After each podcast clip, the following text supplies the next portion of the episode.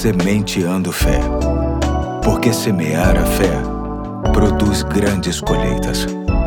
Olá, hoje é quinta-feira, dia 4 de janeiro de 2024, dia em que comemoro 32 anos de consagração ao Ministério Pastoral. Aqui é o pastor Eduardo e me sinto muito honrado em ter a sua companhia em mais um ponto da série Sementes para Viver Bem. E para tanto quero ler 2 aos Coríntios capítulo 4, de 16 a 18, que diz: Por isso não desanimamos, embora exteriormente estejamos a desgastar-nos, interiormente estamos sendo renovados dia após dia, pois os nossos sofrimentos leves e momentâneos estão produzindo para nós uma glória eterna que pesa mais do que todos eles. Assim, fixamos os olhos não naquilo que se vê, pois o que se vê é transitório, mas o que não se vê é eterno. Certa vez li uma frase que me chamou muito a atenção. Dizia o seguinte: a dor é inevitável, mas o sofrimento é opcional. Do nascimento à morte, a vida está repleta de dor, mas o sentido que damos a essa dor só depende de nós. Se a encararmos de forma trágica, ela se tornará motivo de lástima e nada mais do que lástima. Uma coisa é o que acontece no exterior e outra é o que se dá no interior de cada pessoa. Aquele que tem medo de enfrentar a dor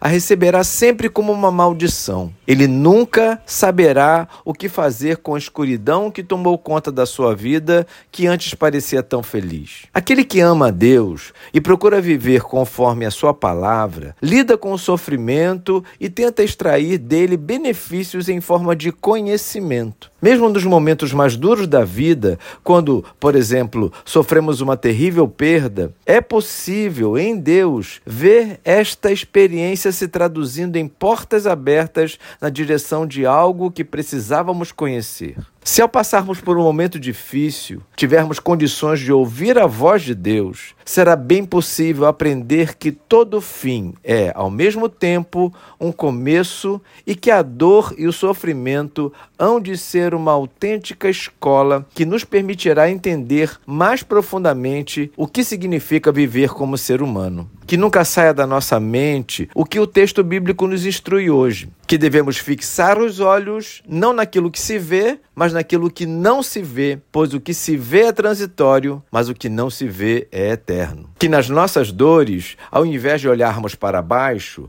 olhemos para cima, na certeza de que dele, do nosso Deus, receberemos tudo o que legitimamente precisamos. Ore e peça ao Senhor que te ajude a perceber que existe muito aprendizado nas dores e sofrimentos que você está atravessando e que em momento algum o Senhor te abandonará. Faça assim e aproveite ao máximo a grande escola chamada dor. Hoje eu fico por aqui e até amanhã, se Deus quiser.